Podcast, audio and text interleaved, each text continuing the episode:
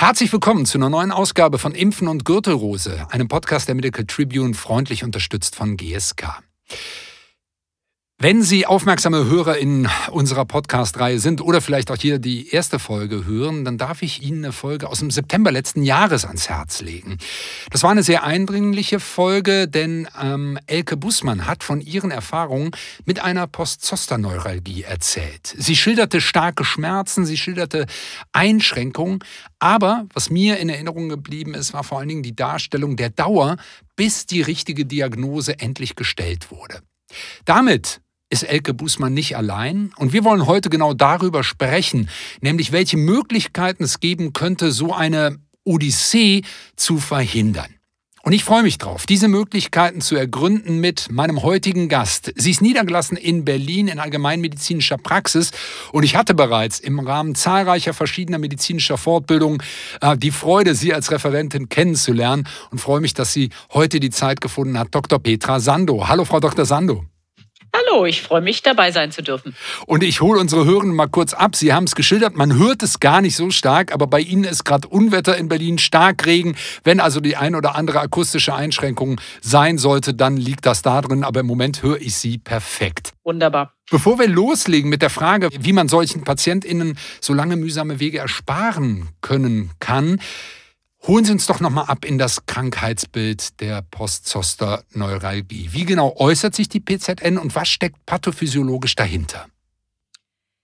Wie äußert sich die PZN? Also Postzoster sagt ja schon, es ist etwas nach einer Zoster-Infektion. Mhm. Das heißt, wenn die Zosterneuralgie da ist, hat der Patient einfach nur Schmerzen. Mhm. Das macht ja das Ganze ganz schwierig. Schmerzen in einem begrenzten Teil des Körpers. Meistens ist es der Rücken, der, der untere Bauch, vielleicht auch so der Brustraum. Aber theoretisch kann man diese Schmerzen überall haben. Sehr starke, stechende, wirklich quälende Schmerzen. Also wenn wir Patienten fragen, so auf dieser visuellen Analogskala von eins bis zehn, wie stark sind die Schmerzen, dann sagen die schon sieben bis acht okay. sind die auf jeden Fall. Also starke Schmerzen nach einer Infektion. Und das mhm. Problem ist, dass diese Infektion nicht von jedem unbedingt im Vorfeld bemerkt wird. Also was steckt pathophysiologisch dahinter?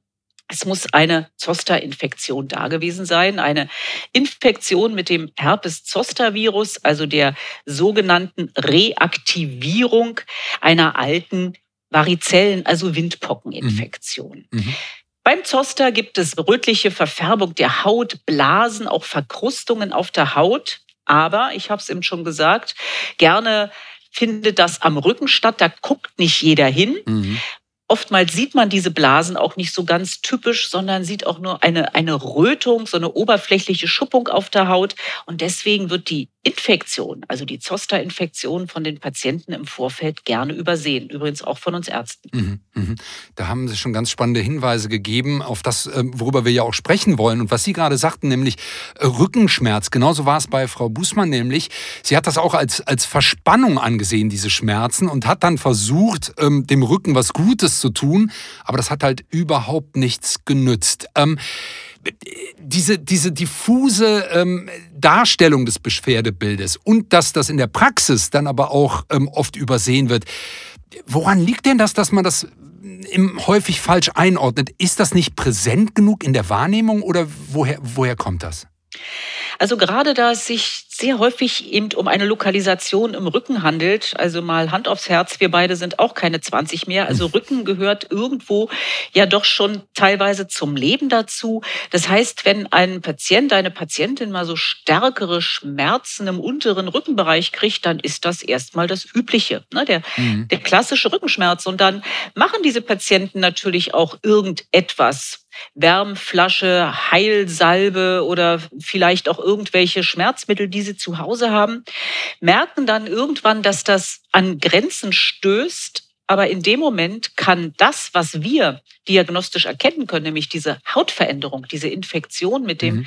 Erreger schon wieder weg sein. Das heißt, es ist ein Schmerz, den wir einfach sehr häufig sowieso erleben, vielleicht nicht ganz so stark, aber häufig sowieso erleben und den wir dadurch natürlich auch erst einmal in eine relativ harmlose Schublade einsortieren. Mhm. Mhm. Das heißt, die Patienten wissen wenig, dass es, dass es sich auch um etwas anderes handeln kann. Also da hapert es, denke ich, auch viel an der, an der Aufklärung. Aber trotz allem, nicht jeder Patient, der Rückenschmerzen hat, muss natürlich sofort an eine Postzosterneuralgie denken. Das heißt, das ist so ein bisschen so diese, diese Waage, die wir haben müssen. Wen informiert man überhaupt darüber, dass sowas auftreten kann? Was sagen wir den Patienten, wann er sich melden muss? Also mhm. es ist eigentlich für alle Beteiligten relativ schwierig.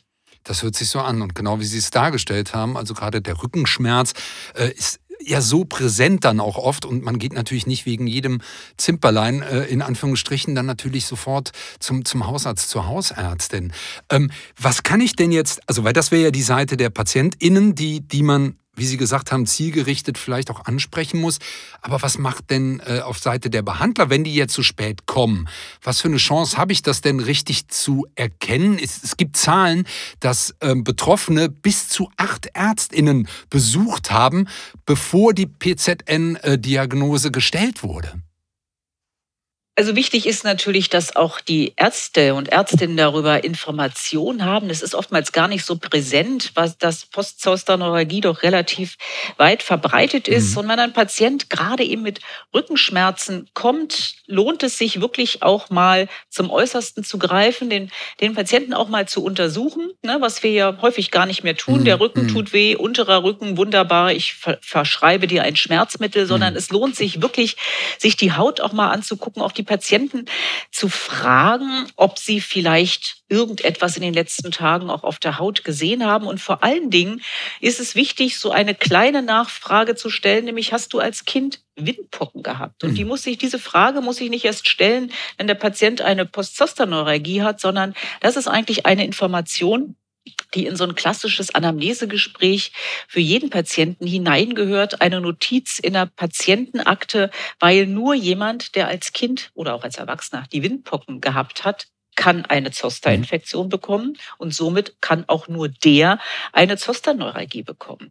Das heißt, so ein bisschen nachfragen, starke Rückenschmerzen ohne Ausfälle, also ohne neurologische Ausfälle, dass der Patient nicht mehr laufen kann mhm. ähm, und oder vielleicht Probleme mit, mit dem Darm oder mit der Blase hat, wo wir an einen Bandscheibenvorfall denken. Da sollte der Link erst mal da sein, beim Patienten nachzufragen und auch diese wichtige Frage zu stellen. Sag mal, hast du eigentlich in deinem Leben die Windpocken gehabt oder alternativ auch bist du gegen Zoster geimpft, weil das hilft uns differentialdiagnostisch natürlich ganz, ganz schnell weiter, gerade uns Hausärzten. Eigentlich eine ganz einfache, äh, banale in Anführungsstrichen Frage, die man aber wahrscheinlich im täglichen Tun ähm, dann vielleicht nicht mehr so, so präsent hat. Ähm, was mache ich denn, wenn ich jetzt die Diagnose gestellt habe? Wie behandle ich, wie gehe ich therapeutisch vor? Also wenn ich die Diagnose PZN, also Postzosterneuralgie, gestellt habe, dann ist das Kind natürlich schon in den Brunnen gefallen. Mhm. Das heißt, da kann ich dann wirklich nur noch mit wirklich potenten Schmerzmitteln arbeiten und da helfen uns die Klassiker, also wie NSAR, Diclofenac, Ibuprofen und ähnliche nicht weiter, mhm. die bei normalen Rückenschmerzen hier helfen, sondern das sind Nervenschmerzen. Das heißt, wir müssen diese neuropathischen Schmerzen auch adäquat behandeln. Das heißt, Antiepileptika oder Antidepressiva, das sind die einzigen Optionen, die da greifen. Auch hochdosiert behandeln. Der Patient sollte möglichst schmerzfrei sein, um kein Schmerzgedächtnis zu entwickeln. Also das ist ganz wichtig für die Kolleginnen und Kollegen, die jetzt unseren Podcast hören, eine PZN kann bis zu sechs Monaten andauern. Das oh. heißt, die mhm. müssen auch sehr lange wirklich gut analgetisch behandelt werden. Besser ist es natürlich, den Zoster frühzeitig zu erkennen, den Zoster dann mit antiviralen Medikamenten zu behandeln, um eben die Entwicklung der Postzosterneuralgie verhindern zu können. Okay.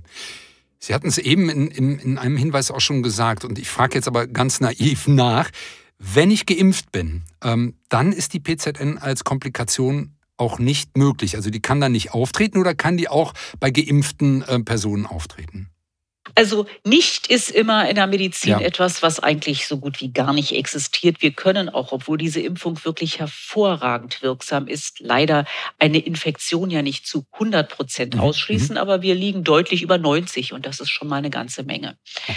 Das heißt, bei den Geimpften ist die Wahrscheinlichkeit viel, viel, viel geringer, eine Infektion zu bekommen und wer keine Infektion hat, der kann natürlich auch keine Folgen dieser Infektion bekommen.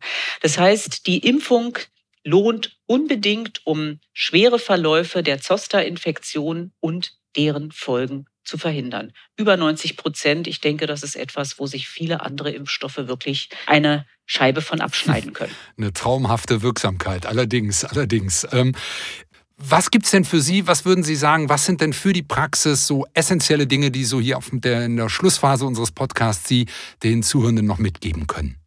Ja, vielleicht einfach mal dran denken. Ne? Das ist mhm. etwas, was man eigentlich gerade bei Rückenschmerzen nicht so auf dem Schirm hat.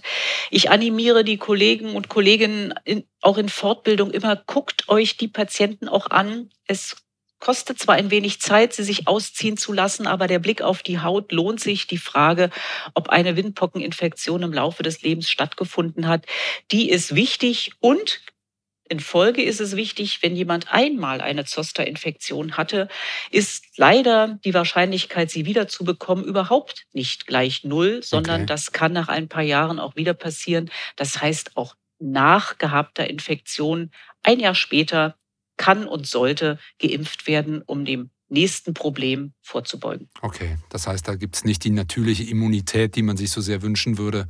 Okay. Leider nur kurz. Mhm. Ganz, ganz wichtiger Hinweis. Äh, Frau Dr. Sando, Dankeschön, dass Sie äh, zu Gast waren und für diese, ja, für das Teilen Ihrer Expertise, diese, diese prägnanten praktischen Tipps. Ähm, vielen Dank für Ihre Zeit. Vielen Dank, dass ich dabei sein durfte. Hat viel Spaß gemacht. Und vielen Dank natürlich auch an unsere Zuhörenden. Danke fürs Reinhören. Und wenn Sie keine Folge von Impfen und Gürtelrose mehr verpassen wollen, dann abonnieren Sie unsere Sendung doch ganz einfach.